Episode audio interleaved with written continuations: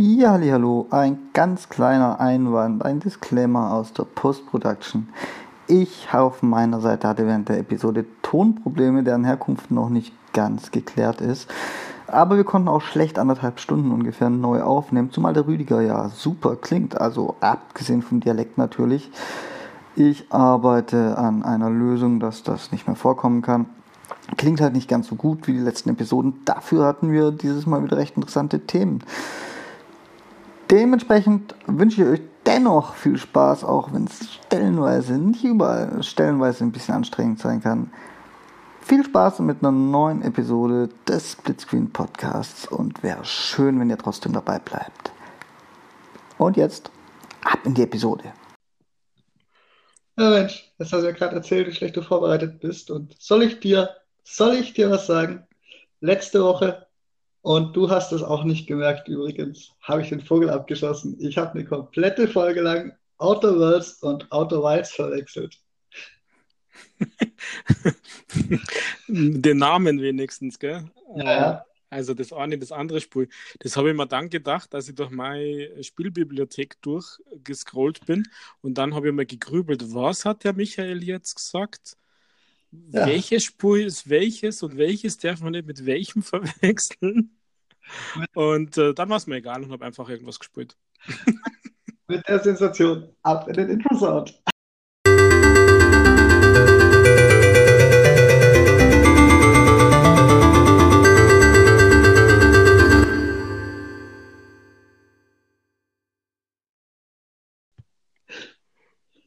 Tja, okay, heute sind wir bestimmt fachmännisch viel besser aufgestellt, oder?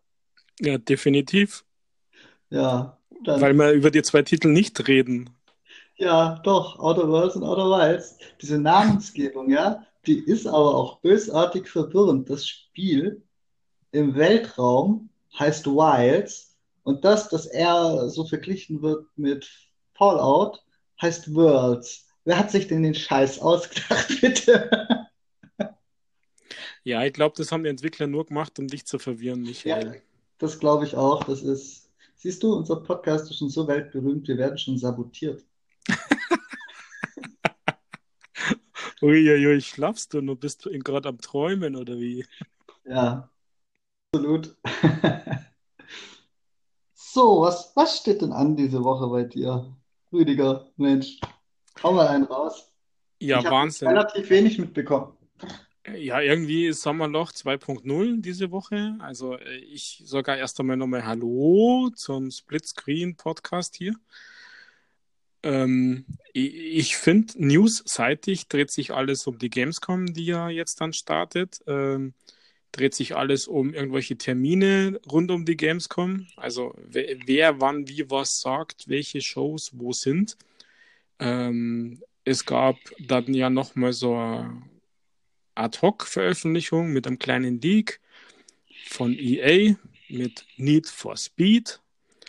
Ähm, aber ansonsten habe ich irgendwie nur so Randerscheinungen. Äh, ja. Summer of Indie Games. Eine Leak würde ich jetzt nicht so unbedingt sagen. Hm, ja, stimmt. Es ist kein Leak, aber man hat aus irgendeiner URL rausgelesen, zwei Tage vorher, dass wohl ein neues Need for Speed kommt. Also EA hat es ja wahrscheinlich selber gemacht. Dann damit ist es kein Leak mehr, da hast du recht. Das ist tatsächlich auch das erste, das einzigste, was ich diese Woche wirklich groß mitgekriegt habe. Und ich bin ähm, absolut nicht begeistert, weil die letzten Need for Speeds dementsprechend gelaufen sind, dass mich keine Ankündigung eines Need for Speeds jemals mehr begeistern wird.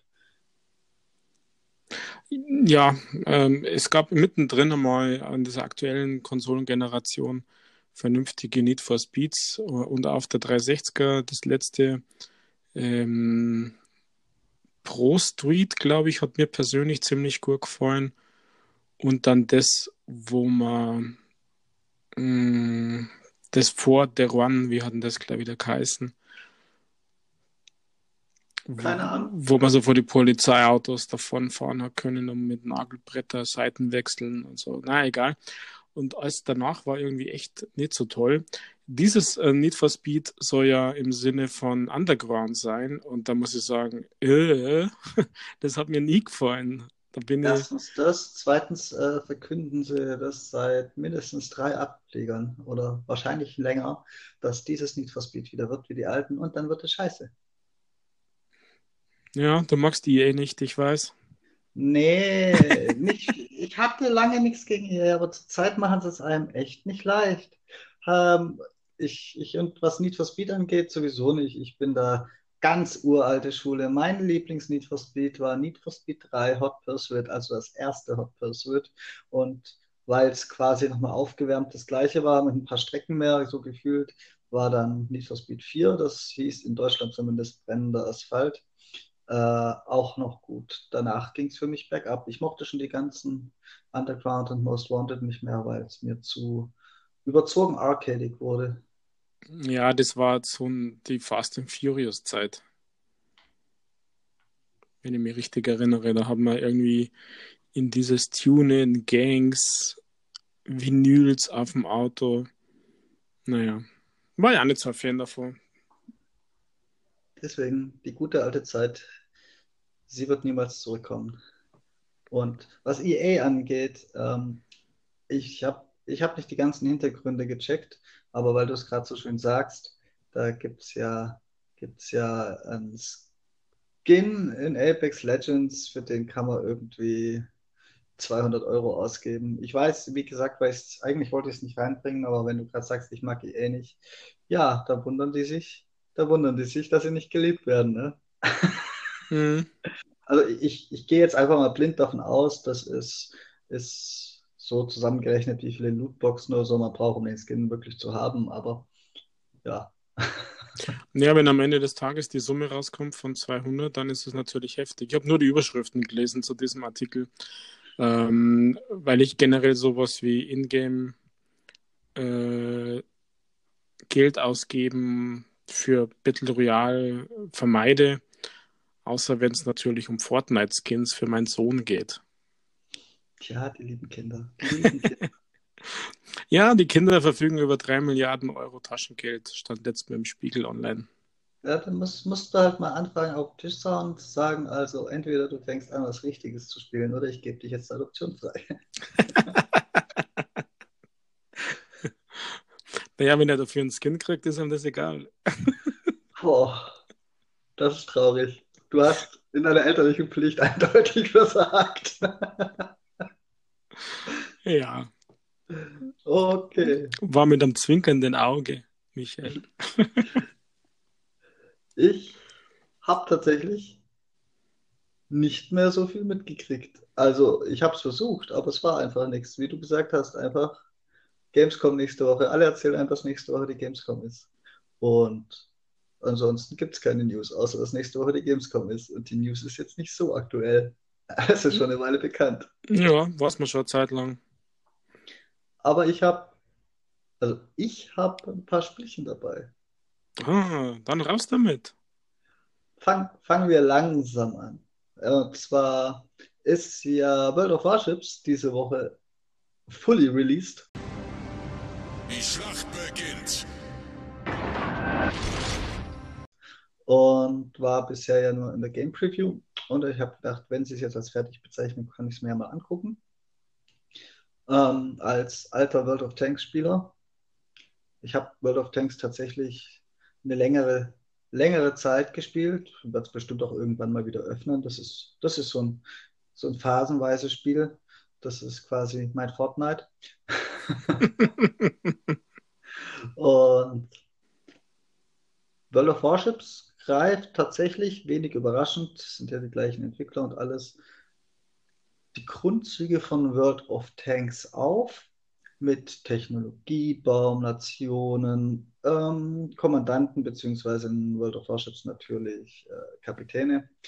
Und die Monetarisierung funktioniert auch genauso. Man kann sich Premium kaufen, kommt dann anderthalb Mal so schnell voran und so weiter und so fort. Aber ich muss sagen, World of Warships spielt sich für mich viel, viel taktischer, weil Wasser ist flach und es gibt ein paar Inseln drin und du kannst den nicht hinter jedem Erdhügel verstecken. Mhm. Aber wie ist das Feeling? Ähm, beschreib das nochmal ein bisschen besser für mich, Michael. Denn bei World of Tanks, das war mir irgendwie so, ja, Panzer sind groß, schwer, träge vielleicht, äh, mit aber enormer Feuerkraft. Aber das war immer irgendwie so hektisch und es ist aber trotzdem nichts passiert für mich als Steuerer. Ist das äh, bei World of Warships ähnlich? Also, wenn du das jetzt starten würdest, dann würde es dir wahrscheinlich so gehen wie mir. Es passiert sofort, was du singst. ähm, aber tatsächlich nach ein bisschen Einarbeitungszeit, eben darum ist es auch taktisch. Es passiert, es passiert mehr auf der taktischen Ebene. Und die Steuerung ist noch träger, was beim Schiff natürlich auch irgendwie klar ist. Du kannst, du kannst beispielsweise Gas geben, aber eben nicht so stufenlos, sondern wie es beim Schiff eben ist, du hast Viertelgas, Halbgas, Dreiviertelgas und hier volle Kraft voraus. Und du hast volle Kraft zurück und Stopp. Und bis die Befehle umgesetzt werden, beziehungsweise komplett umgesetzt sind, dauert das natürlich auch ein bisschen, weil so ein Schiff ist ja träge im Wasser. Mhm. Das gleiche gilt für die Steuerung. Wenn du jetzt voll in eine Richtung einschlägst, und den Stick dann loslässt, dann fährt dein Schiff nicht direkt geradeaus. Das braucht jetzt nicht arg lange, aber es braucht ein bisschen, um sich auf die neue Richtung auszurichten. Und das ist aber alles Gewöhnungssache. Im Prinzip steuert es sich relativ easy. Ähm, du musst besser aufpassen, wo du hinfährst, weil, wie du schon gesagt hast, in World of Tanks, ich fand das gar nicht so träge mit den World of Tanks, weil die kleineren Panzer, die leichteren Panzer, da konntest du ja, da konntest, konntest du ja Jump'n'Run mitspielen. Aber das, das gibt's, das gibt's äh, in World of Warships so nicht. Es gibt zwar schwere, größere Schiffe und äh, leichte, kleine, die sind dafür auch noch zwei, drei Treffer hinüber, wenn man Pech hat.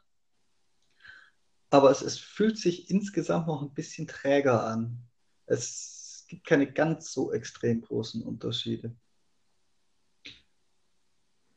Und was ist, was sind die taktischen Elemente, wo du sagst, dass das wichtig ist? Was muss man da zum Beispiel machen?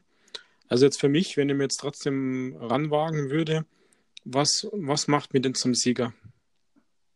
Also ich, ziehe mal wieder den Vergleich zu World of Tanks, weil die meisten, die sich für World of Warships interessieren werden, auch schon World of Tanks gespielt haben, nehme ich einfach mal an. In World of Tanks ist deine Taktik ja ganz relativ einfach. Wenn du sicher stehen willst, dann geh in irgendeine Kuhle im Boden und fahr drei Meter vor, schieß, fahr wieder drei Meter zurück, dass man dich nicht mehr trifft. So theoretisch vereinfacht ausgedrückt. Das geht eben in World of Warships nicht, denn das Meer hat keine Kuhlen und die Inseln sind jetzt nicht so häufig, dass man sagen könnte, da kann man sich gut verstecken.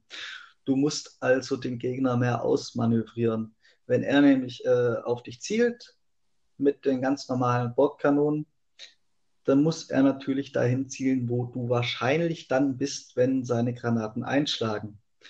Wenn du aber die Richtung häufig wechselst und dergleichen, dann machst du es ihm zumindest schwerer. Und das gleiche gilt auch für Torpedos zum Beispiel. Die gibt es nämlich auch natürlich. Und du hast so ein Zielassistenzsystem. Das sagt dir, das zeigt dir ganz genau an, erstens mal, ob der Gegner theoretisch in Reichweite ist. Und zweitens, wenn du in diese Richtung schießt, dann triffst du den Gegnern mit den Torpedos in so und so vielen Sekunden. Aber das gilt natürlich nur, wenn er Kurs und Geschwindigkeit ganz genau beibehält. Und erstens musst du eben es den Gegnern schwer machen, indem du das nicht tust im Idealfall. Und zweitens musst du, um selber zu treffen, natürlich auch versuchen, ein bisschen abzuschätzen, was der Gegner jetzt macht. Und dann kannst du beispielsweise mal vom Zielassistenzsystem abweichen. Okay. Klingt ja dann doch äh, ein gut Stück, ja, teilweise sogar taktisch, strategischer, ja. Ja, genau. Um, Einzigste, was mich extrem stört, so als Sea of Thieves Spieler. Wenn du in Sea of Thieves gegen einen Stein fährst, ist dein Schiff kaputt. Logischerweise.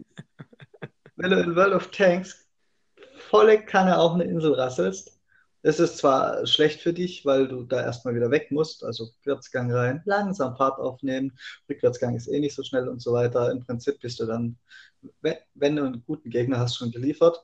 Aber die Kollision selbst macht nicht wirklich Schaden. Das finde ich ein bisschen, bisschen schwach. Ja, ich würde mal davor ausgehen, oder ich glaube jetzt, wenn man auf so einer Insel auffahrt, dann ist man eh gleich down. Ja, wie gesagt, nur wenn man, nur wenn man einen fähigen Gegner hat. Aber theoretisch kann man einfach zurücksetzen und äh, freut sich, dass man die Insel auch mal gesehen hat. ja, keine Skelette zu bekämpfen. Aber es ist ja Free-to-Play, es ist ähnlich fair oder unfair monetarisiert wie World of Tanks. Ich erkenne da keine großen Unterschiede. Im Prinzip haben sie ihre Formel übernommen von World of Tanks und World of Warships.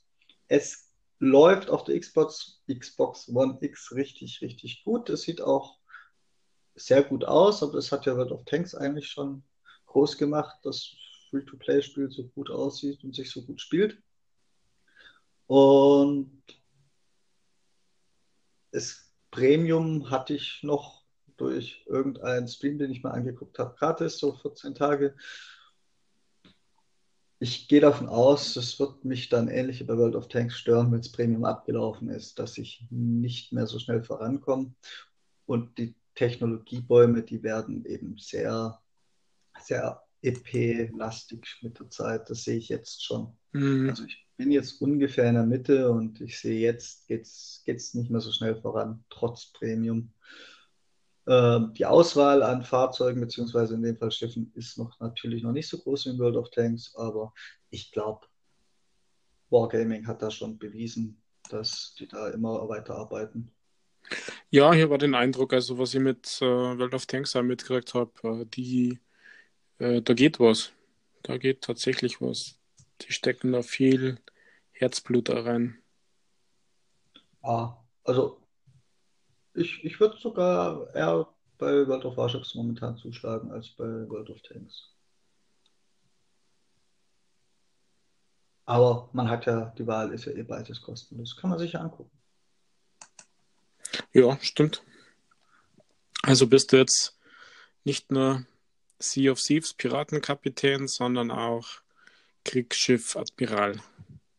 Ja, ich werde das jetzt auf jeden Fall meine Premium-Laufzeit lang durchziehen. Zumindest die auch aus World of Tanks bekannten erste Sieg des Tages Boni jeden Tag wegzugreifen. Da gibt es ja pro Schiff beim ersten Sieg des Tages mehr Belohnung als bei jedem weiteren Sieg.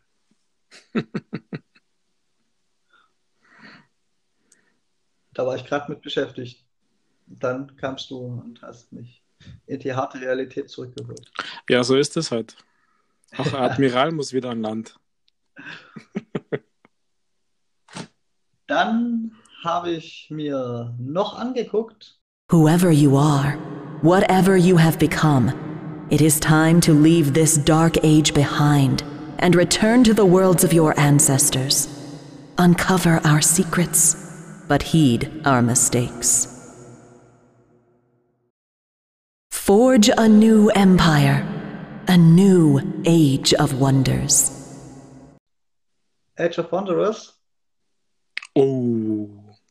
Ja, ich muss da aber ein kleines Disclaimer davor setzen. Ich bin mir nicht zu 100% sicher, dass ich wirklich so weit bin, dass ich es in der kompletten Tiefe beurteilen kann. Wenn ich aber warte, bis ich so weit bin, dass ich es in der kompletten Tiefe beurteilen kann, dann wird es wahrscheinlich irgendwann Januar 2021 ein Review geben, weil das Spiel dermaßen umfangreich und an manchen Stellen tief in den Mechaniken ist. Ja, sollte sich also an meiner Meinung dazu noch irgendwas ändern, werde, kann ich es auch einfach in den nächsten Episoden noch sagen. So, der erste Eindruck ist, es ist wahnsinnig tief und umfangreich. Uh, welche Überraschung. Ja.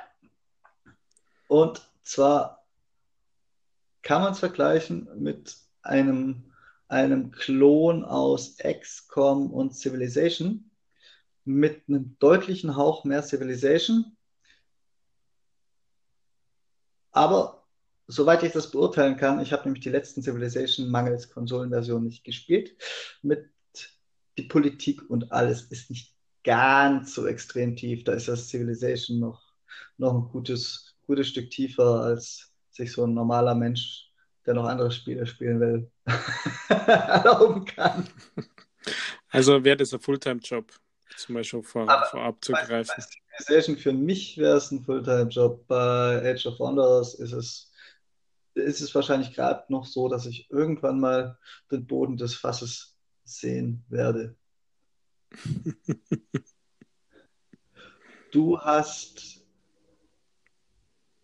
auch alles relativ gut erklärt durch so, einen kleinen, so eine kleine Hilfs-KI, die dir da sagt, wenn du eine Funktion das erste Mal anguckst, das passiert hier, das kannst du hier tun, so funktioniert das.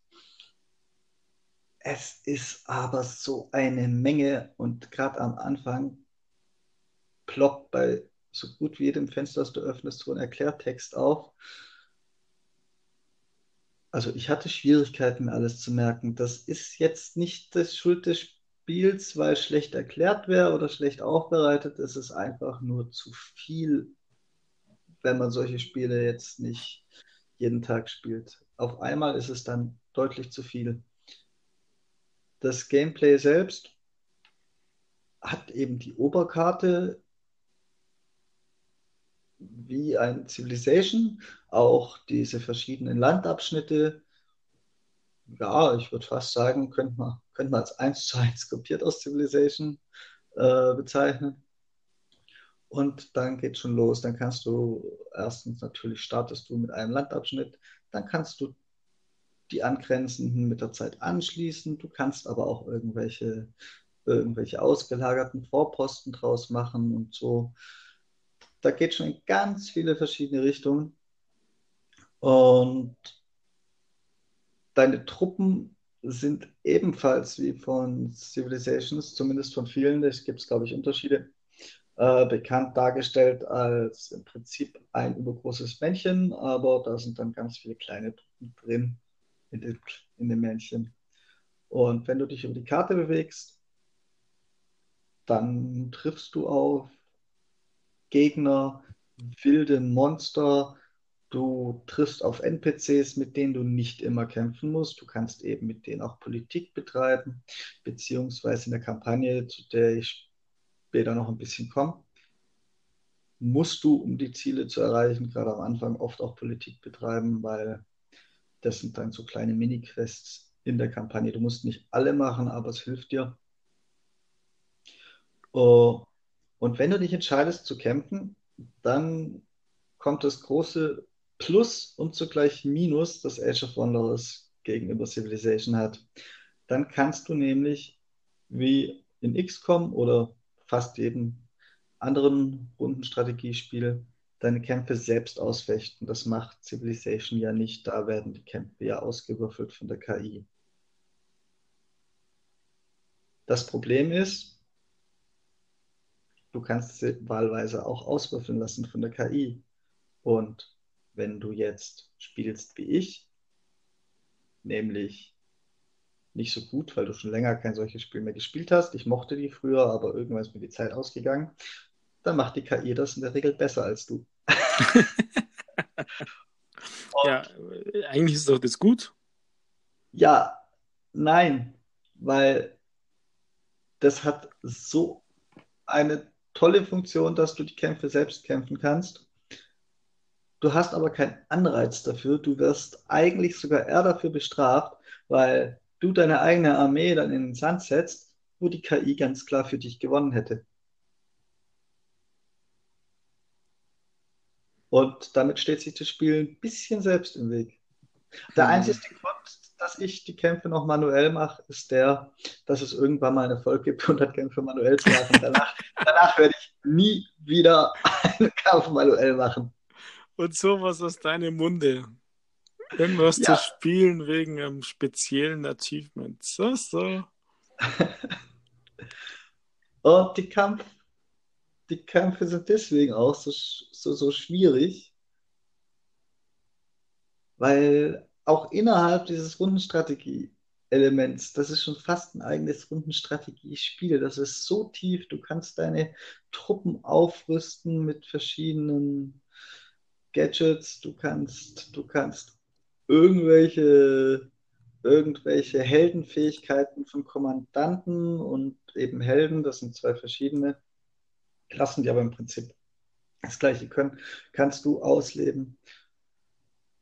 Du kannst ein jetzt habe ich vergessen, wie es heißt. Beispielsweise so eine Operation heißt es bei denen. Da kannst du zum Beispiel eine Art Heildrohne anfordern. Das geht aber nur einmal pro Kampf und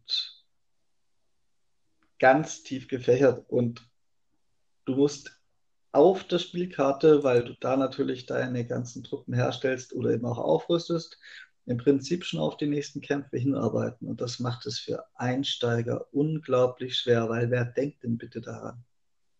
In irgendeinem drei Untermenüs tief versteckten, versteckten Menüpunkt da seine Truppen aufzurüsten. Mhm. Eigentlich ist das immer gleich auf der ersten Ebene. Du musst, du musst über ein Kreismenü zu den Truppen. Da musst du die richtige Truppe auswählen. Dann musst du die Aufrüstung, glaube ich, anwählen, wenn ich es richtig im Kopf habe. Es gibt noch einen zweiten Weg, der führt über deine Stadt. Da kommst du da immer ins gleiche Fenster. Und eben das erschlägt einen schon auf dem Weg dahin zu der Funktion, die du suchst, kommst du an ganz vielen anderen Funktionen vorbei und musst diese Erklärtexte durchlesen, weil ein zweites Mal tauchen die dann auch nicht mehr auf. Also du kannst gezielt danach suchen in, im eingebauten äh, Spiellexikon, aber such das mal, wenn du nicht so genau weißt, nach was du eigentlich suchst. ja, aber immerhin steht es irgendwo. Es gibt da Spiele, wo nichts steht. Doch, doch, das steht, das steht viel zu viel. Das ist mein zweiter Kritikpunkt an dem Spiel, es steht viel zu viel. Die Story scheint, soweit ich sie jetzt äh, überhaupt schon erlebt habe, weil mit den ganzen manuellen Kämpfen und so zieht sich das vermutlich Jahre. Aber die Story wird erzählt, sieht auch interessant aus. Und vor allem, was heißt die Story? Es gibt, es gibt verschiedene Stories, es gibt für jede Partei im Spiel, bevor du fragst, ich habe die Anzahl der Parteien äh, vergessen. Es gibt für jede Partei im Spiel eine eigene Story, beziehungsweise die Story aus deren Sicht. Und die werden recht interessant erzählt, aber ein bisschen lame aufbereitet. Im Prinzip hast du da immer so ein Comicbild im Großen und Ganzen und ganz viel Text, der erzählt wird auf Englisch. Und wenn du nicht gut genug Englisch kannst oder vielleicht mal akustisch was nicht verstehst, weil Englisch halt doch ein bisschen schwieriger ist als Deutsch für einen Deutschen, dann musst du alles noch nebenher nachlesen und das ist eine ganze Menge an Text. Mhm.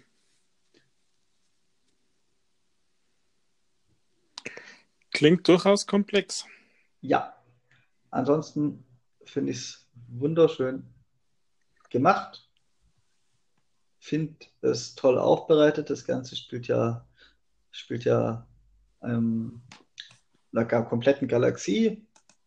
Ähm, das heißt, die Entwickler konnten, konnten ihrer Fantasie einen freien Lauf lassen, einfach ein paar Alienrassen und so, so Käferrassen. Es gibt natürlich ja, im Prinzip die Menschen und es gibt das dürfte für viele das Favorite werden, so vom, vom Charakterdesign her. Es gibt ein Amazonenvolk. Ja, das ist nicht nur das Favorite wegen den Frauen. Ist, die sind auch wirklich, ansonsten, die reiten auf äh, gezähmten Dinosauriern, so ein bisschen Tyrannosaurus Rex mäßig.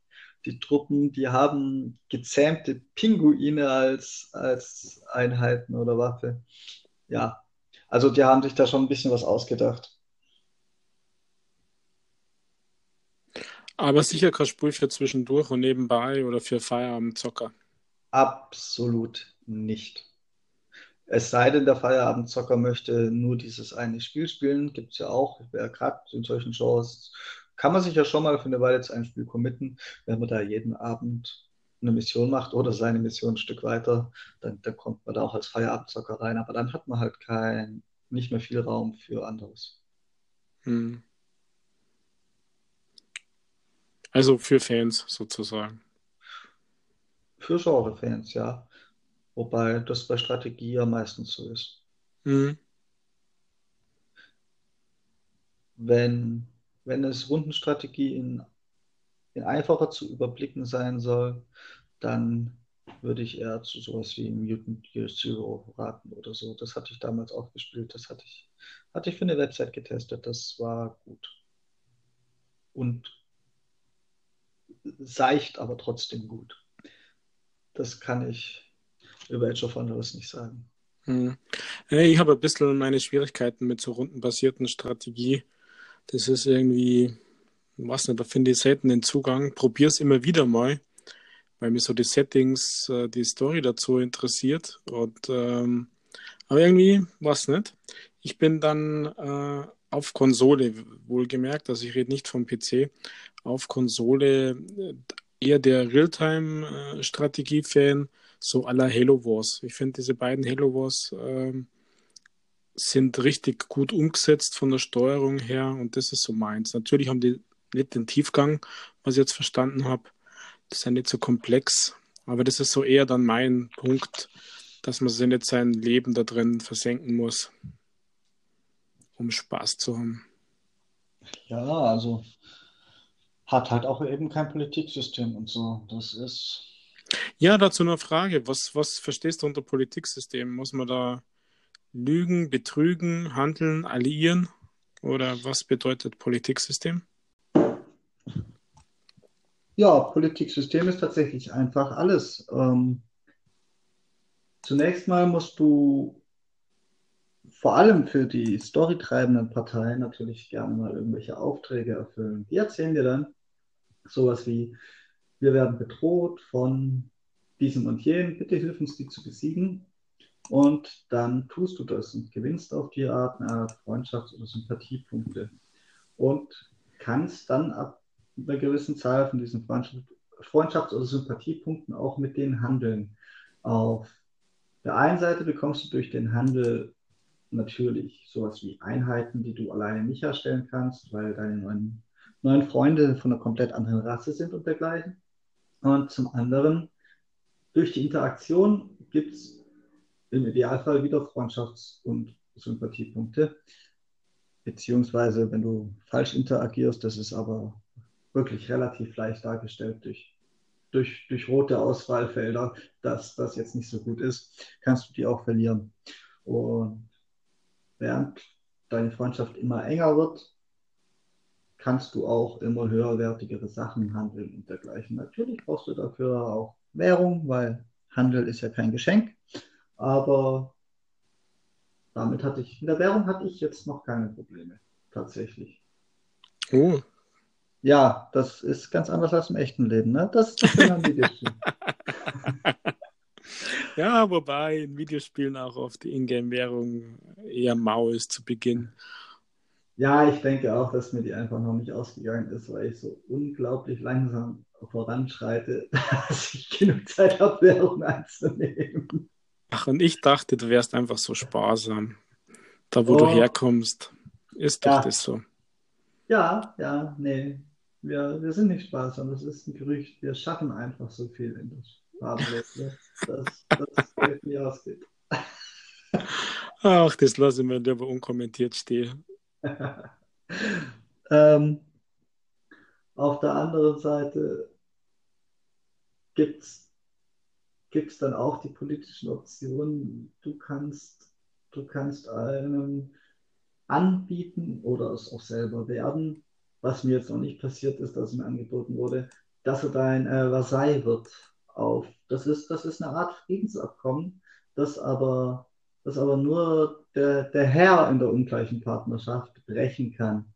Der andere kann es nicht.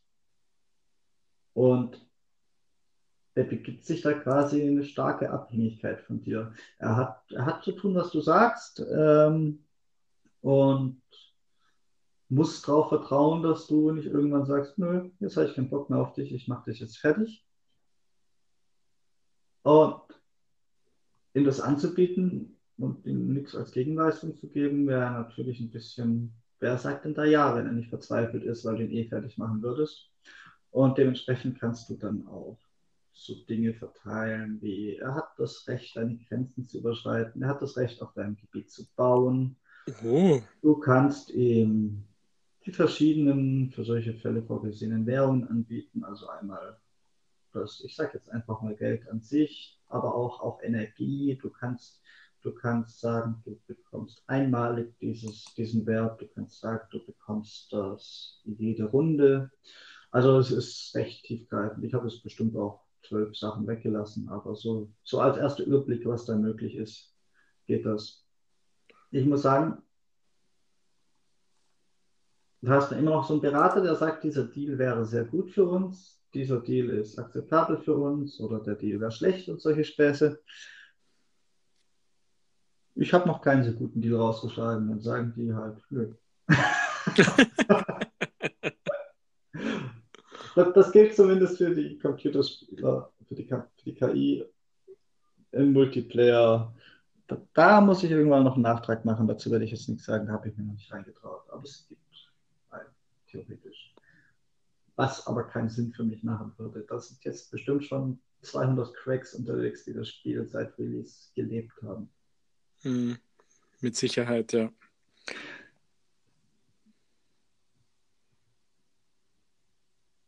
Ja. Irgendwelche Fragen offen? Du warst letzte Woche so interessiert daran. Ich ja. Weil es tatsächlich so groß ist, dass ich mit Sicherheit irgendwas vergesse. Irgendwie hast du mich schon abgeschreckt. ich habe ja ernsthaft damit äh, spekuliert und überlegt, ob das auch ein Kauf für mich ist, also ein bisschen eher aus Verzweiflung, ähm, was man jetzt im Sommer noch spielt.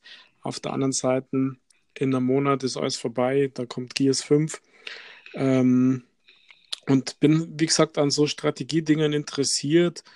Ähm, da gibt es relativ wenig, auch relativ wenig, die richtig gut umgesetzt sind für die Konsole. Deswegen war ich so daran interessiert.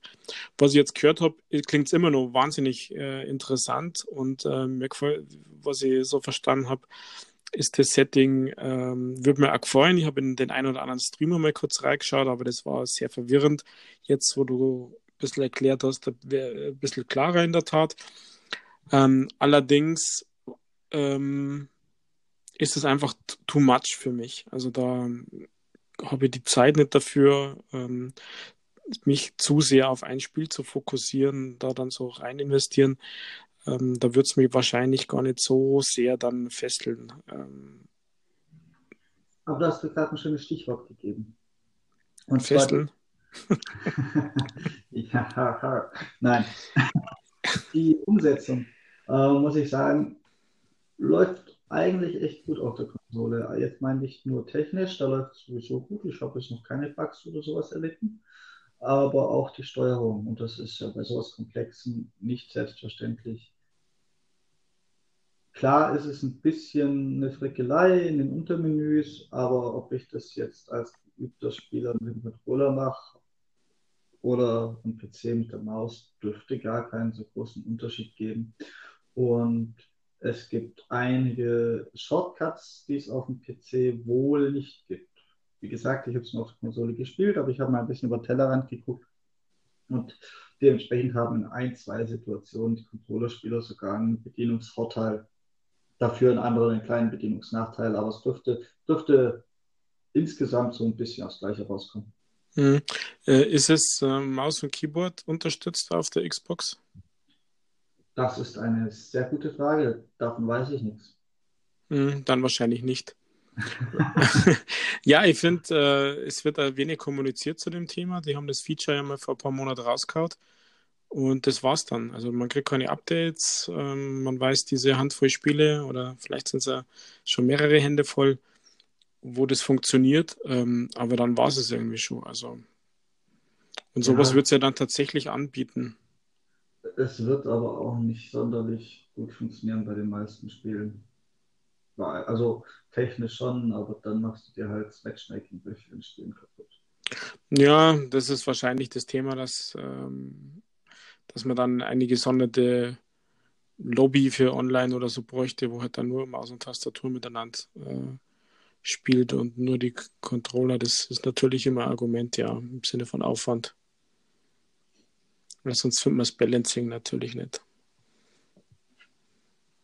Aber ich hatte mal so ein Spiel in dieser Art und Weise, ähm, wo wir so beide Welten drin sind, also Controller, Maus und Tastatur, ähm, vielleicht ja sogar in Kombination, also so das, die, die meist, das meiste mit dem Controller, aber wenn es um irgendwie Politik, Aufbau, Forschung oder irgendwie so Dinge geht, dass man dann das eventuell mit der Tastatur oder mit der Maus zusätzlich bedienen könnte. Das kann ich mir ganz, vor, ganz gut vorstellen.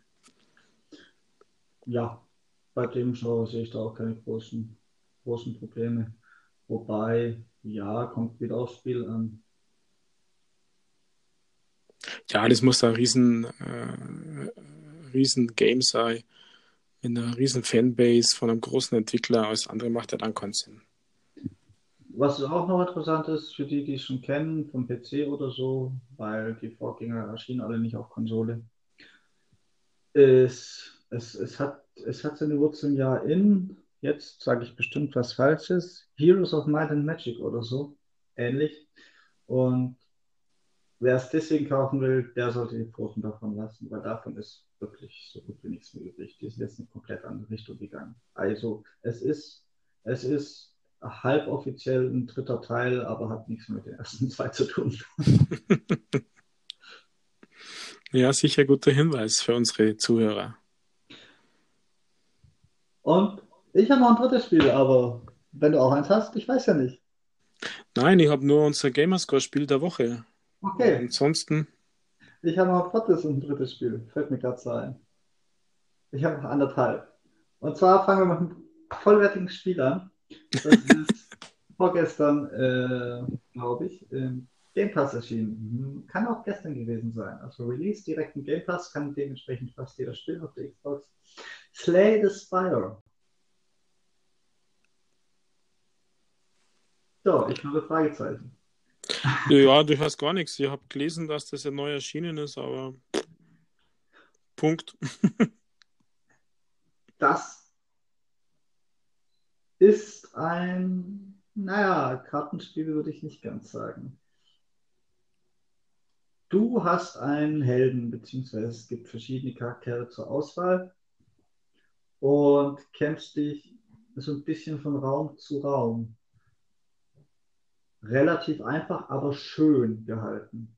Ausdrücklich schön gehalten. Das ist nicht bei all solchen Spielen so. Es, es wirkt für, dafür, dass es sich alles um Dungeons und ähnliches handelt, wirkt es eigentlich quietschebunt, muss ich sagen.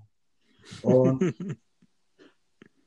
du betrittst den ersten Raum über eine Übersichtskarte. Da kannst du dir direkt am Anfang aussuchen, welchen der vier oder fünf Starträume du denn eigentlich wählen möchtest. Aber Dazu später mehr. Betrittst also einfach mal den ersten Raum und da siehst du deine Spielfigur, ein paar Gegner gegenüberstehen. Und du hast ein Deck aus Karten.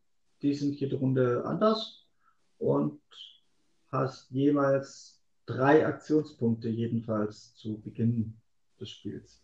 Hast du drei Aktionspunkte und die Karten auszuspielen kostet entsprechende Aktionspunkte. Dann kannst du einen Angriff fahren, zum Beispiel einen ganz normalen Schwerthieb, der wieder beispielsweise sechs Schaden verursacht. Und kannst, wenn es mehrere Gegner sind, auch auswählen, gegen welchen du diese Karte spielst. Spielst diese Karte also, dein Männchen hüpft vor, verursacht seine sechs Schaden und hast jetzt noch zwei Aktionspunkte übrig. Dann kannst du das gleiche nochmal machen oder du spielst eine Glockenkarte, die gibt dir für den Zug des Gegners. Das sind alles, alles Fantasiewerte, aber beispielsweise acht Panzerung, dass du gegen den bevorstehenden Angriff geschützt bist. Und hast jetzt immer noch einen Aktionspunkt übrig und so weiter und so fort. Du kannst dich effektiv gegen die Gegner und dergleichen schützen, weil du siehst, was die im nächsten Zug vorhaben. Die haben ein kleines Schwertsymbol über dem Kopf und eine Zahl. Du siehst genau, mit welcher Macht die angreifen wollen oder so. Deine taktische Komponente ist also mehr die Frage, ob du jetzt lieber noch ein bisschen Schaden austeilst und im Gegenzug auch was einsteckst oder ob du dich einfach versuchst, möglichst gut zu schützen und vielleicht sogar ganz ohne Schaden durch den Gegnerzug zu kommen. Und das spielt sich so hin und her. Du spielst deine Karten. Es gibt natürlich auch mächtigere, die dann mal zwei oder drei Aktionspunkte kosten. Theoretisch sogar vier Aktionspunkte. Und irgendwann sind die Gegner im ersten Raum erledigt. Also die Gegner im ersten Raum sind wirklich irgendwann erledigt. Die sollte wirklich noch jeder schaffen. Aber das ist so rundenbasiert. Das heißt, du triffst in den Raum auf deine Gegner das und dann spielst du die Karten. Genau. Die Gegner spielen jetzt nicht speziell Karten, sondern du siehst ja schon vorab, was die vorhaben, sondern es ist nur für dich ein Kartenspiel. Die KI, mhm. die, die macht einfach, was sie so machen möchte. Du hast auch noch ergänzend mit der Zeit irgendwelche Tränke, aber dazu kommen wir noch. Die KI, die kann dich angreifen, die kann sich selbst irgendwie einigeln und blocken, die kann sich buffen oder dich mit irgendwelchen Negativeffekten belegen. Sowas, sowas geht alles. Und wenn du den ersten Raum durch hast, was doch recht schnell gehen dürfte, dann bist du wieder bei der Übersichtskarte, wo du schon die ersten vier Räume aussuchen konntest. Und das ist im Prinzip, sind das, sind das Punkte auf ein Blatt Papier gemalt, die durch Linien verbunden sind. Fast so sieht das aus. Die Punkte sind jeweils ein, sind jeweils ein Symbol und es gibt auch gibt auch die Erklärung dazu. Das eine Symbol bedeutet Gegner, das andere ist so eine Art Zwischenendboss, das ist mächtiger Gegner. Es gibt aber auch Schatztruhen, ein Lagerfeuer, ein Laden und so. Und du kannst jeweils zum nächsten Punkt ziehen. Hin und wieder hast du gar keine Wahl, sondern auf deiner Strecke liegt halt nur ein Punkt. Und manchmal hast du eine Abzweigung und kannst, kannst mal auf der Karte gucken, wo würde ich denn überall gern vorbeikommen. Und es gibt auch Fragezeichen, das kann alles sein. Und so kämpfst du dich von Raum zu Raum und kriegst auch nach jedem Kampf Belohnungen. Du kannst auch Belohnungen in, in, in diesen Schatztruhen, die ich gerade erwähnt habe, finden oder bei einem Händler Sachen kaufen. Und da kannst du Gold sammeln, du kannst diverse Tränke oder irgendwelche Relikte sammeln. Und die Relikte haben dann für den komplette weitere Spielverlauf haben die Einfluss auf dich. Der kann positiv sein, er kann aber auch negativ sein. Und vor allem das Negative ist nicht immer so gut, da kannst du dich nämlich nicht in jedem Fall dagegen wehren. Du findest das halt. aber wirklich für den kompletten Rest des Spiels? Das heißt, die Statuseffekte gehen nicht weg? Ja. Nur mit einem anderen Trank wahrscheinlich dann, oder wie? Du, nein, wenn es ein Relikt, wenn es tatsächlich ein Relikt ist, dann hast du die Statuseffekte erstmal. Es sei denn, es sind kartenbezogene Statuseffekte. Du läufst, du läufst dann also da durch, hast deine Tränke und Relikte. Tränke gibt's, du kannst dich heilen, du kannst, du kannst manche Tränke als Bombe auf Gegner werfen, die dann halt Flächenschaden verursacht. Oder Gegner mit einem Fluch belegen, dass, dass die ihrerseits etwa anfälliger für Schaden sind oder weniger Schaden verursachen und solche Späße. Also pretty much, was man halt so kennt. Und wenn du beispielsweise an einem Lagerfeuer halt machst, dann kannst du entscheiden, ob du eine Nacht schläfst und dadurch so und so viel Prozent deiner maximalen Gesundheitspunkte heilst oder ob du lieber die Nacht nutzt, um am Feuer zu schmieden, dann kannst du deine Karten, die du auf der Hand hast, verbessern. Bis, bis, jetzt, bis jetzt klingt es noch ziemlich, ziemlich einfach und ja, gar nicht so toll, aber du kriegst als Belohnung auch hin und wieder mal neue Karten und die bringen dann, die bringen dann die Würze rein dann kannst du, dann kannst du zum Beispiel schon während dem Kampf festlegen für einen Aktionspunkt, dass du dich am Ende des Kampfes heilst, hast dann aber halt den Aktionspunkt dafür verbraucht und der Zug fällt dementsprechend äh, mager aus. Du kannst höhere Schäden austeilen, du kannst eigentlich ganz, ganz viel. Also Da gibt es unendliche Möglichkeiten an Karten gefühlt. Und die kannst du auch bei Händlern kaufen und so weiter und so fort. Und du kämpfst dich immer weiter von Raum zu Raum durch, bis du an einen Endgegner oben auf deinem Blatt Papier ankommst. Und der ist echt mächtig. Einmal habe ich ihn geschafft, einmal habe ich ihn nicht geschafft. So war, so war das. Gleich zu Beginn. In meinem ersten war, nein, den zu Beginn habe ich nicht geschafft, den zweiten habe ich geschafft. Und dann kommst du auf, deine nächst, auf dein nächstes Blatt Papier und kannst dich wieder Räume hocharbeiten und so weiter und so fort. Und weil du schon gesagt hast, die Statuseffekte halten dann das ganze Spiel. Ich persönlich weiß nicht, wie es möglich ist, aber aus den Erfolgen geht hervor, es muss möglich sein, das ganze Spiel in 20 Minuten durchzuspielen. Es gibt nämlich einen Erfolg dafür. Mhm. Okay. Du kannst dieses ganze Spiel in 20 Minuten durchspielen und da es jedes Mal anders ist, hast du halt einen relativ hohen Wiederspielwert. Also, also sind die Levels zufallsgeneriert? Die Levels, zumindest die Zusammenstellung ist zufallsgeneriert und sie ist auch gut genug zufallsgeneriert, dass ich jetzt tatsächlich noch auf keine Wiederholung getroffen bin. Gerade, wow. die, die Fragezeichenräume, die bieten einem dann teilweise auch so, ja, ich würde sagen, Pen-and-Paper-Spielentscheidungen. Da hast du dann einen schönen Text. Ich nenne jetzt mal als Beispiel, du betrittst einen Raum mit vielen merkwürdigen Pilzen am Boden, aber deine Pilz Kunde reicht nicht aus, um die genaue Art zu bestimmen. Du, du kannst jetzt einen dieser Pilze essen und heilst dich dadurch, belegst dich aber auch gleichzeitig mit diesem und jenem Negativeffekt, der den Rest des Spiels anhält. Welcher negative Effekt das jetzt ist, habe ich vergessen, aber ansonsten hält das Beispiel ganz gut im Kopf. Oder du trampelst einfach die Pilze nieder. Und da steht dann in Klammer, du verärgerst die Pilze. Dann hatte ich absolut keine Lust auf den Negativeffekt, weil ich mir gedacht habe, ja, eigentlich läuft es gerade ganz gut, Negativeffekt will ich nicht. Habe ich mal das Negative gewählt und die Pilze niedergetrampelt und dann sind total überraschend irgendwelche von diesen Pilzen befallene Tierchen aufgetaucht, die mich angegriffen haben. Dann hatte ich Kampf.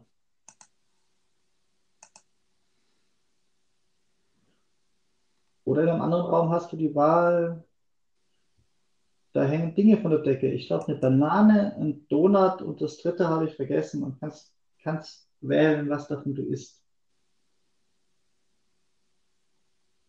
Kriegst jeweils den Effekt schon angezeigt, den ZAP. Bei zwei von den drei Optionen, beim dritten war es, war es nicht angezeigt. Ich habe dann übrigens den Donut genommen, ich brauchte Heilung. ich dachte die Banane. Also, es ist, ist kein Spiel, das ich mir aus, aus einer Lust und Laune raus auf den ersten Blick gekauft hätte. Es ist aber eines von diesen Spielen, die im Game Pass released werden und wo ich sage, ja Mensch, hat sich gelohnt, da mal reinzugucken. Ich werde es definitiv noch ein bisschen spielen. Ja, klingt durchaus, durchaus spannend für zwischendurch sogar. Er hat auch tatsächlich einen zusätzlichen hohen Wiederspiel, ja, definitiv auch zwischendurch. Zusätzlich hohen Wiederspielwert dadurch, dass es, ähm, dass sich also nicht so viele Tage release, dass ich da ganz arg viel zu sagen könnte, weil es eben noch tägliche, ich sag mal, tägliche Herausforderungen hat. Das sind jetzt keine Herausforderungen, die du abhaken musst, sondern es ist ein speziell zusammengestellter zusammengestellter Run nennt die das, glaube ich. Ein Run. Ein Speedrun. Ja, Speed. Speed ist dann, wenn du 20 Minuten geschafft hast.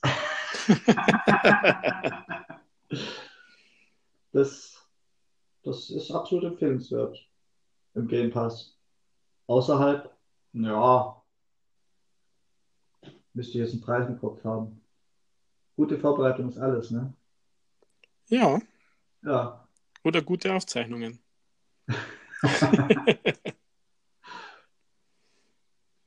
ja, irgendwie lehnen wir heute ein bisschen früher aus wie sonst. Ich habe doch keine Aufzeichnung. Ja, es ist irgendwie nach wie vor Sommerloch, meiner Meinung nach. Also. Na, das ist ein richtig, richtig schöner Sommerlochfüller. Ach komm, ich wollte jetzt gerade einen Preis suchen, jetzt habe ich aus dem Spiel gestartet. Lass gut sein. äh, wenn das nicht ein Zeichen war. das war bestimmt Zeichen. Aber ich hatte Gott sei Dank noch einen, den ich raushauen kann. Ich fühle mich jetzt schon so ein bisschen nach Monolog, aber ein bisschen kannst du da mitreden. Ich habe mir den Einsamkatechlysm gegeben. Und zwar Nein. komplett, nicht nur so weit wie du. Jetzt bin ich ja gespannt. Ja. Und zwar, soweit kannst du auch mitreden, es gab ja, die dürften auch ein paar Tage früher schon verfügbar gewesen sein, so drei oder vier vorbereitende Missionen, die, ja, sind more of the same, würde ich fast sagen. Halt die üblichen Einzelmissionen mit ein paar neuen Dialogen und beinhalten einen neuen Bereich in der Stadt, nämlich das Gefängnis. Zuerst mal, die mit dem reinen Gameplay nichts zu tun haben, zwei ganz große Kritikpunkte von mir. Punkt 1. Wie zur Hölle schafft man es, als millionenschwere Firma Bugs, die zu Release existiert haben, nach ich weiß nicht wie vielen Updates immer noch existieren zu lassen? Du weißt, wovon ich rede, ich war dabei. ich, ich war schon zigmal, als es noch neu war, davon betroffen, dass der Sound plötzlich ausgesetzt hat und wenn ich dann zu arg dran rumspiele, sich womöglich Spiel aufhängt. Und exakt das ist immer noch drin. Was natürlich ärgerlich ist, wenn man mitten in einer Mission dann aus dem Spiel fliegt oder keinen Sound mehr hat oder beides. Mhm. Dann auch nicht mehr nachjoinen kann, weil das alles zu lange geht, bis man das Spiel überhaupt wieder zum Laufen bringt. Weil manchmal muss ich die Xbox dafür neu starten. Ja, die Gruppe dann nach, nach besetzt wird, aufgefüllt wird. Das war ärgerlich, ja, als wir das gespielt haben. Ja, und ich meine grundsätzlich, sowas kann passieren. Sowas kann man auch mal neu reinpatchen, aus Versehen, kommt alles vor. Aber den gleichen Bug seit Release bei einem Spiel, das jetzt nicht durch viele andere Weiterentwicklungen glänzt, immer noch nicht gefixt zu haben, finde ich extrem schwach. Dann der zweite Punkt, Anthem war für seine Ladebildschirme berühmt. Die sind tatsächlich ein bisschen reduziert worden. Aber was, was auch jetzt ein ganz kurzer ist, was passiert, wenn man in das Gefängnis möchte? Das in der Stadt mit dazugekommen ist. Man hat einen Ladebildschirm. Also, Electronic Arts mal wieder, ne? Für einen Mhm. Publisher, der in anderen Spielen so viel Wert auf Immersion setzt, dass sich das Wort Immersion schon gar nicht mehr hören kann, ist sowas halt ganz schlecht. Man wird hier wohl einen Raum dazu patchen können, ohne einen Ladebildschirm zu brauchen. Ja, da fällt es mir schwer zu widersprechen. Das ist schön. Es ist echt hart, ja. Ich habe übrigens den Slay the Spire Preis gefunden. 24,99. Oh, Dafür finde ich es echt äh, ticken happig. Und was, was übrigens mir auch neu ist, das Humble Bundle auf der Xbox Sachen released. Das ist nämlich als Publisher eingetragen. mhm. Aber zurück zu Anthem. Böse. Ganz, ganz böse. Bin ich. Weil, also ich habe das damals als Testmuster zur Verfügung gestellt gekriegt, ne? Aber hätte ich das gekauft, ich wäre so sauer.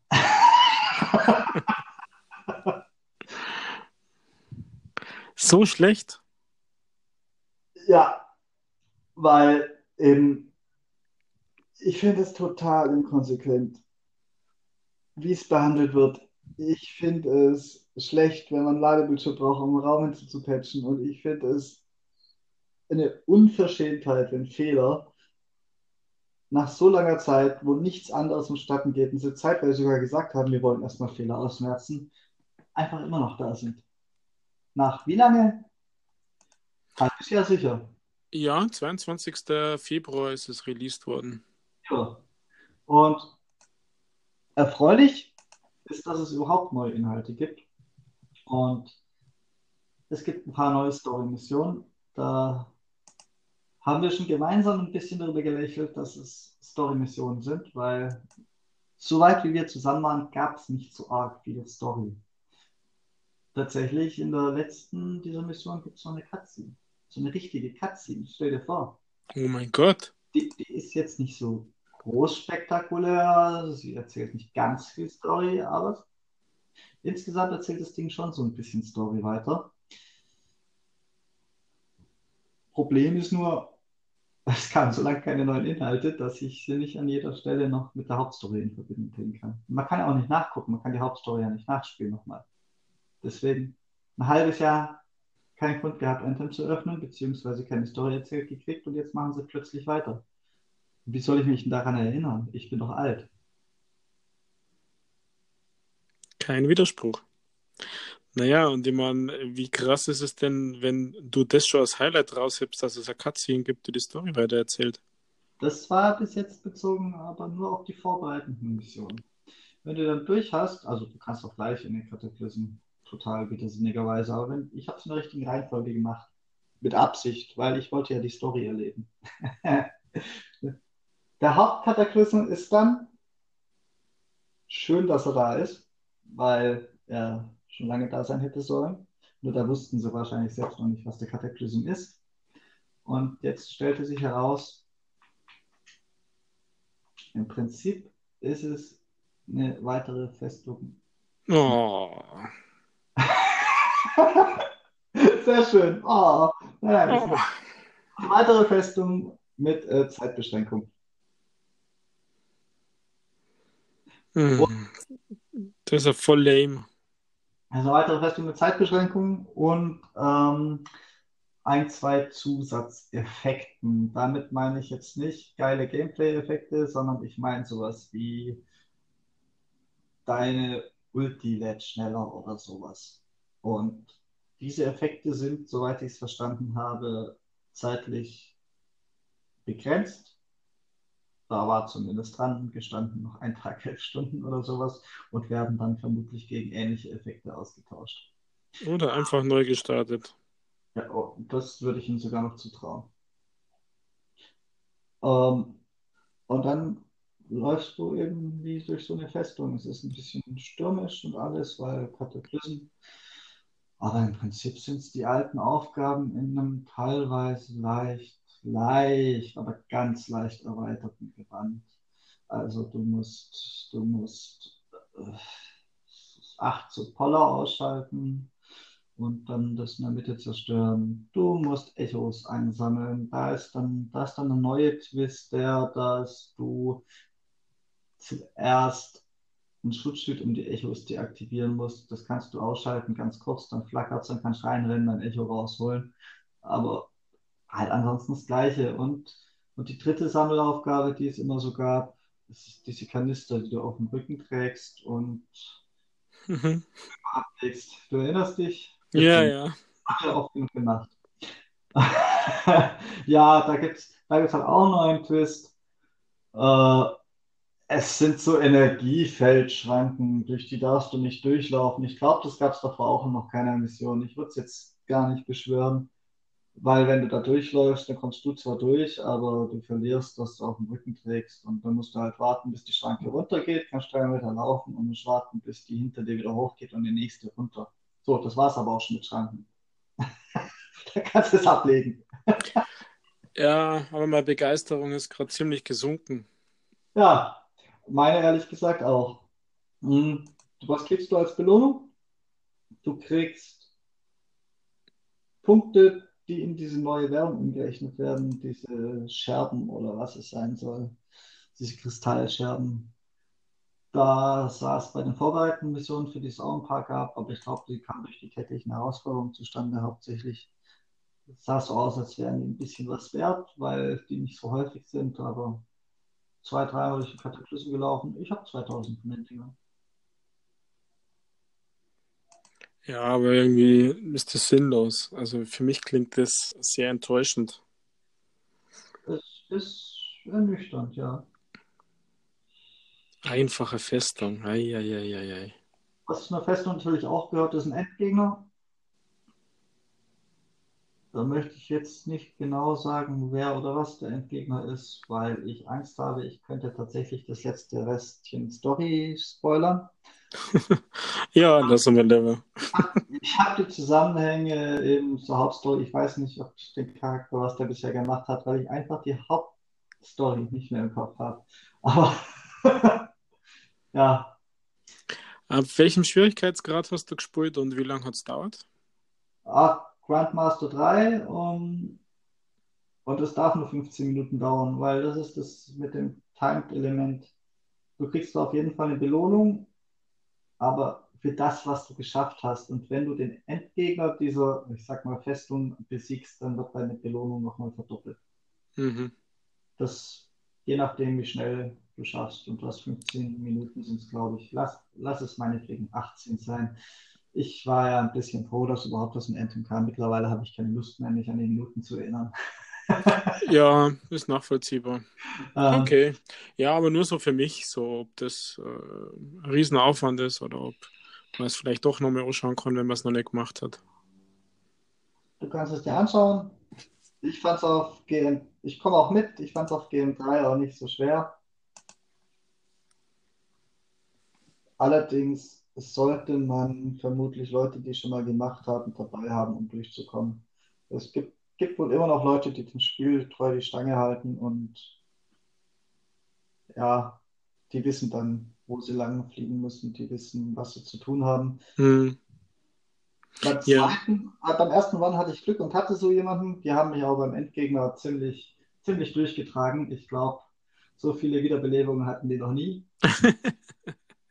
Und da hatte ich das Glück, zumindest teilweise, manchmal waren es auch so schnell, dass ich es gar nicht mitgekriegt habe, was sie machen. Aber teilweise hatte ich das Glück zu lernen, was ich tun muss. Und beim zweiten Mal war dann ich wahrscheinlich der mit am meisten Ahnung. Und da sind wir zum Beispiel auch nicht mal beim Endgegner angekommen. Weil es eben erstmal auszufinden gilt, wie deaktiviere ich jetzt das Schild und die Echos und solche Dinge. Hm. Also immerhin ist ein bisschen Lerneffekt braucht man, ein bisschen umschauen die Wahrscheinlichkeit, dass man es beim ersten Mal schafft, ist also geringer, wenn man es noch nicht gemacht hat. Ja, was besser geworden ist, was dich freuen wird, ich bin da ja ein bisschen anderer Meinung, ein bisschen stark anderer Meinung, ist der Loot, der ist wirklich viel besser geworden. Du glaubst, also ich bin jetzt, ich habe es noch zwei, drei Mal aufgehabt, nachdem ich mit dir zusammen war. Ich habe jedes Mal zwei, drei Legendaries gezogen. Mhm. Aber das, das heißt Problem, dir vergönnt. Ja, das Problem, das ich da sehe, Deswegen bin ich anderer Meinung. Wenn ich es jetzt mit dir nochmal aufmache und das dann so weitergeht, dann geht denen irgendwann auch der Loot aus, weil dann habe ich irgendwann alles. Dann habe ich gar keinen Grund mehr, den Loot-Shooter zu öffnen. Ja, weil die, die, die Fertigkeiten, die Effekte, die Rolls, die sind ja doch immer wieder, wiederholen sie ja doch. Das ist kein ja. so großer Unterschied. Das ist Aber das Problem, da hast du recht, ja. Ja, und diese, diese, diese kleinen Statuseffekte, die die Waffen zusätzlich haben. Nee, also dafür öffne ich Anthem nicht nochmal. Also nur um die zu ändern. Ja. Ich verstehe. Übrigens, das wäre fast eine News, hätte fast noch News gepasst. Fällt mir jetzt aber erst ein, Anthem hat eine App. Eine Begleit-App. Ja, für Gilden und so, gell? Ja, für Gilden und so. Ich habe es ich mir mal im Play Store angeguckt. Hat 10.000 plus Downloads. Also kannst du. genau. Wow. Kannst du, Eine riesige Anzahl. Die Spielbasis da etwa ableiten. Es sind fast noch mehr, als ich befürchtet hätte nach dem Kataklysm. Naja, aber 10.000 ist aber madig. ja, es wird doch nicht jeder die App runterladen. Ich lade auch nicht zu jedem Spiel, das ich spiele. Ich habe es auch nicht runtergeladen. Ich habe nur aus Neugier geguckt, wie viele Downloads er eigentlich hat. ja, aber wissen wir, wie es in Anthem steht. Ben Irving macht das schon richtig. Verlässt das Schiff. Ja. Schade eigentlich. Ja, das, das war mein halbes Spiel. Jetzt? Ja, jetzt kommen wir zum ganzen Spiel, oder?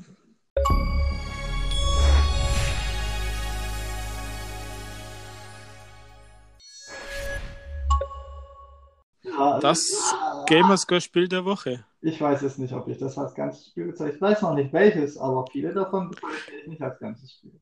Ja, wobei dieses Mal, was ich vorstellen will, ähm, ist überraschend gut, hat eine, ein super Storytelling, also hat mich, hat mich von der Story her äh, ziemlich äh, geflasht, weil die Erwartungshaltung ist, wie du ja schon gesagt hast, für so schnelle Gamerscore-Spiele, das ist irgendwie keine Story, einfach hier mal irgendwas tun und es macht Bing, Bing, Bing zehnmal und du hast die 1000 Punkte. Das ist diesmal anders. Äh, es geht um das Spiel Sage Brush. Das ist ein ja, Roleplay-Game, würde man sagen. Action-Roleplay-Game. Action ist jetzt übertrieben. Ähm, mit einer guten Story. Die Story spielt 1993 und ist ein bisschen angelehnt an die Sektenthematik in Amerika, würde ich sagen.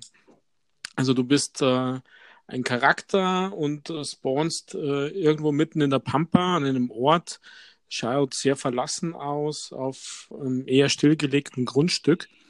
Und man weiß erst einmal gar nicht, was man, was man so wirklich machen soll. Äh, die, ähm, du, du läufst dann rum, findest Sachen, die muss man dann geschickt kombinieren. Also man findet in den Häusern zum Beispiel einen Seitenschneider, muss den Zaun durchschneiden, dass man rauskommt in die Prärie. Und ähm, die Story wird halt hauptsächlich dann durch Collectibles erzählt, ähm, was ich in dem Zusammenhang aber gar nicht schlecht finde. Äh, über, über Briefe, Zeitschriften, über VHS-Kassetten, über Tonbänder kriegst du, kriegst du äh, Hinweise, Anweisungen und eben Story. Missionsrichtlinien, ähm, wie es weitergeht, ähm, um dann dich von einem ähm, Bereich zum nächsten äh, zu navigieren und wieder zu erfahren, was passiert ist. Ich will ins Detail gar nicht so groß eingehen, weil ich tatsächlich finde, dass das die Kombination aus schnellen 1000 Gamerscore, also wir reden hier von unter einer Stunde, äh, von sogar noch kürzer, wenn man es mit einem Guide macht, wenn man sich selbst erkundet, so rund um die Stunde. Und eigentlich ganz nette Story. Äh, diese, diese Grafik, ich weiß gar nicht, wie das heißt. Das ist so, so äh, in Richtung pixelig, aber wirkt eher verschwommen. Ich habe keine Ahnung, wie dieser Grafikstil heißt. Ist aber durchaus passend für dieses Spiel und für diese Story, wo man, ja, wo irgendwas Schlimmes passiert ist. Und ähm, und es wird als schon ein bisschen, man wird schon ein bisschen mitgenommen. Es ist schon ein bisschen äh, spannend. Man will wissen, was passiert ist. Ähm, ja, es, es, gibt so ein paar so, so Anleihen äh, also in Richtung ganz weit hergeholt, würde ich jetzt sagen, Resident Evil. Äh, aber das ist schon ganz weit hergeholt ähm, im Sinne von Schockeffekten. Ähm, also mir, mir persönlich hat es sehr gut gefallen. Ähm, der Preis ist in Ordnung. Ich glaube, das kostet äh, 5,99. Äh, Im Angebot war es jetzt die erste Woche für 5,49, wenn ich mich richtig erinnere. Also es hat auf alle Fälle Spaß gemacht und war dadurch eins der besseren, weil letzte Woche mit dem Hunderetterspiel Jump and Run durch, Sterne sammeln, auf die Köpfe draufspringen, äh, Gegner kaputt machen, ähm, das ist so banal und so einfach. Äh, da kann, also da ist dieses hier Sage Brush, wie gesagt, äh, wahnsinnig tolle Ausnahme und hat brutal Spaß gemacht. Also das ist ähm, für mich eines der besten schnellen äh, Gamerscore-Spiele, die es zurzeit gibt. Ja, klingt doch, klingt doch gut. Ja, also äh, total überraschend. Das ist äh, auch im Vertrieb von Ratalaika, die bekannt sind, dass sie einmal pro Woche, meistens mittwochs, äh, Spiele rausbringen mit schnellen Gamerscores. Ähm, deswegen habe ich eigentlich keine große Erwartung gehabt äh, im Sinne Spieltiefe oder Storytelling. Wurde hier aber eines Besseren belehrt und ähm, muss sagen, passt. Also das wird auch für Nicht-Gamerscore-Hunter, die mal kurze mm, Story brauchen, äh, wird sich das durchaus anbieten. Also der Preis ist ähm, gerade so noch fair, muss ich sagen, weil wie gesagt, eine Stunde recht viel mehr Zeit braucht man dann eigentlich nicht, um alles zu lösen und das Ende zu sehen. Von daher ist es, ist es okay. Also mir hat es mir hat's sehr viel Spaß gemacht und ist auf alle Fälle Empfehlung. Auch für die Nicht-Gamerscore Hunter. Du hattest mal wieder Spaß mit einem Spiel. Ja, also mit, mit so einem, also ich meine, du weißt ja und die Zuhörer mittlerweile auch, dass ich äh, auch Spiele des Gamerscore wegen spiele, die echt madig sind. Also äh, äh, und zwar richtig madig. Äh, ich habe da aktuell noch eins am Laufen, das ich noch nicht ganz durch habe, weil es eben so madig ist. Da ist die Steuerung so schlecht, aber wirklich sowas von schlecht. Äh, plus eine wahnsinnig eigene Kamerasteuerung, ähm, dass das schon bald äh, ja, Körperverletzung ist, hätte ich beinahe gesagt. Ähm, aber so viel als Teaser fürs nächste Mal vielleicht. Ich wollte sagen, da freue ich mich auf die oder bin ich mal nicht der Böse, immer nur rummäkelt. Nein, es ist tatsächlich so. Aber was man nicht das macht für die lieben Gamerscore und für die schönen Töne, die da dabei existieren. Ich würde ja sagen, fürs übernächste Mal als Teaser. Nächstes Mal, wer weiß. Da dürfte zum Zeichen Gamescom stehen. Ja, du hast da natürlich recht, Michael. Also next, nächste Woche steht bei mir die Gamescom an. Ja, Auslandseinsatz bei den Nordrhein-Vandalen. äh, ich freue mich aber schon, habe schon Termine. Ähm, wenn alles gut geht, mein lieber Freund, dann kannst du am Montag einmal schauen, ob du mich vielleicht im Publikum siehst, weil ich äh, auf der Gästeliste sozusagen von Xbox Inside stehe. Also ich habe einen garantierten Platz. Ah. Und ich schaue jetzt, dass ich früher als geplant nach Köln komme. Also, alle Zuhörer, die es noch vor Montag hören, der, der wenn es irgendwas umsonst gibt, alle um sich rum niederprügelt. Das ist Friediger. der dann so komisch winkt. Noch einen kleinen Spartipp für alle, naja, nicht, nicht Easy Gamerscore-Leute, aber die, die gerne Spiele vervollständigen. Und ich finde das da teilweise richtig ärgerlich, wenn du ein Spiel auf 100% haben könntest, aber keinen Bock hast, ganz viel Geld für das gerade erschienene DLC, das deine 100% kaputt gemacht hat, äh, auszugeben. Und zwar ähm, auf der Xbox gibt es bis zum 19. August ein Add-on-Sale. Vielleicht, vielleicht könnt ihr da den einen oder anderen Erfolg dann doch noch erringen und relativ günstig. Also es gibt zum Beispiel sowas wie den Call of Duty Black Ops Pass, gibt ähm, 25 Euro günstiger als sonst. Es gibt, ja gut, der ist jetzt nicht mit Erfolgen verknüpft, aber den hier One Pass von The Division 2 und alles Mögliche. Ja, für mich besser als der DLC, Michael. Ähm, meine Empfehlung wäre in diesem Sale, der noch bis fünf, äh, fünf Tage, das ist dann Dienstag oder so, 12 Uhr ist ja da immer die Umschaltzeit, dann eine europäische Zeitrechnung, äh, ist No Man's Sky. Da gab es ja ein riesen Update äh, für Multiplayer, endlich, lang angekündigt, vor Jahren irgendwas versprochen, wird jetzt wohl angeblich eingelöst, hat zwar noch Probleme jetzt äh, und wird mehr oder weniger täglich gepatcht, aber das ist gerade im Angebot für nur 34,99. Wäre das nicht auch was für dich? Boah, ich weiß nicht, ob ich 34,99 ausgebe für die nächste Enttäuschung. ja, mich würde es irgendwie interessieren, aber du hast natürlich recht, 35 Euro für äh, irgend sowas, was ich noch gar nicht definieren kann, ob das äh, überhaupt mir passt und nicht wieder doch halt bloß ein Zeitkiller ist. Neugierig auch, aber nicht so neugierig. Nicht, nicht 34,99 neugierig. Ich ja, also 15 Euro neugierig. Ja, da wärst du ein bisschen warten müssen. ähm, was übrigens zusätzlicher Tipp ist, falls irgendjemand gedacht hat, boah, ich muss mir jetzt etwas anderes kaufen nach meinem, boah, also wahrscheinlich nicht ganz so ausführlichen Review, wie es sein könnte. Wer es jetzt noch schnell macht, während dieses Summer, Summer Festivals da, der kann mit No Sky Microsoft Rewards Punkte, äh, nicht mit No Sky, Quatsch. Mit Age of Wonders noch 4000 Microsoft Rewards Punkte abstauben. Bei Microsoft Rewards gibt es nämlich die Quest. Ähm, 40 Euro sind es, glaube ich, auf diese Summer Spotlight Spiele auszugeben. Und das hat man mit dem Spiel schon geschafft. Also wer es sich kauft, der sollte vielleicht dann auch mal bei Rewards nachgucken, weil mittlerweile muss man diese, diese Punktekarten scheinbar ja auch manuell aktivieren. Kann man nicht mehr einfach erledigen und kriegt es automatisch. Ist, ist hm. bei Game Pass Quest angepasst, was mich übrigens auch sehr überrascht hat. Hätte ich nicht gezielt nachgeguckt und meine Punkte vermisst, wäre ich da auch nicht drauf gekommen. Jo, das ist leider so.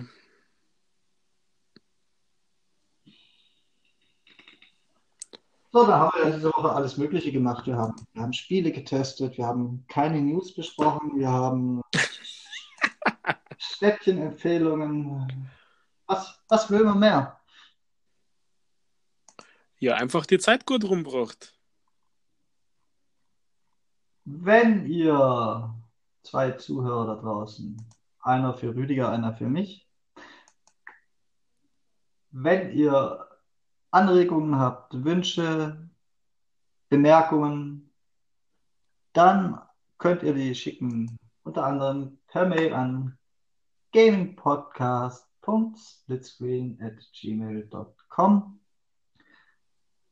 auf Twitter at castsplitscreen und wir würden uns natürlich auch über positive Bewertungen dort, wo es geht, freuen. Zum Beispiel bei Apple Podcasts. Geht ja nicht überall. Spotify könnt ihr uns abonnieren. Das hilft natürlich auch. Bewerten ist da nicht. In diesem Sinne, ich würde sagen, von meiner Seite, wenn es vielleicht der Rüdiger noch was hinzuzufügen hat, war es das nämlich für diese Woche. Ich freue mich wahnsinnig auf nächste Woche.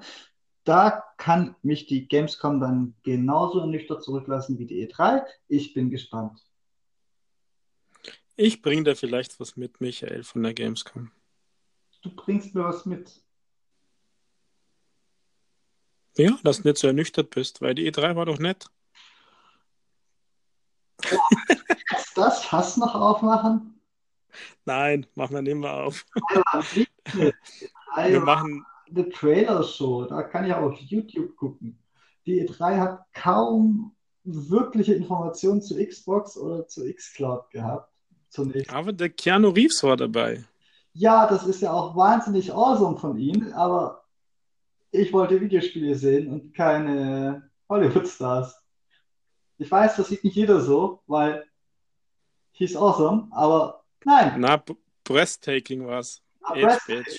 Ja, awesome. Ja, dann, dann habe ich kein Lego Keanu Reeves gesehen, siehst du? ja, du hast früher Reisen Lego Add-on gespielt. genau. Nein, lass dir mal überraschen. Wie gesagt, ich habe Fastpass für Xbox Boot. Ich komme mir vordrängeln, äh, kriegst erster Hand Berichte. Und vielleicht bringe der was mit, wenn ich was Schönes finde. Ich bin, ich bin, ich bin momentan sehr skeptisch und extrem grumpy, was, was diese Messen angeht, weil das letzte war einfach nicht so toll. Und wenn ich jetzt schon wieder sehe,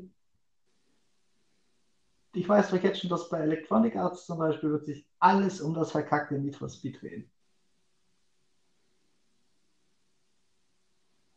Ja, und? Muss mehr nicht hingehen.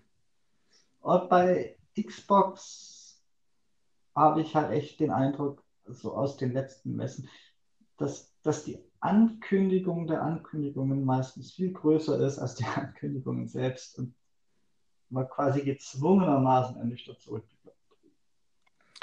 ja, ein bisschen, ein bisschen Wahres ist dran. Das ist halt die amerikanische Art des Hypens. Na gut. Ja, in diesem Sinne, ich sage schon mal Bye-bye, ciao, pfiat euch, auf Wiedersehen, auf Wiederhören, bis zum nächsten Mal. Und äh, ich bin die nächste Woche in Köln. Und winkt euch zu aus dem Publikum.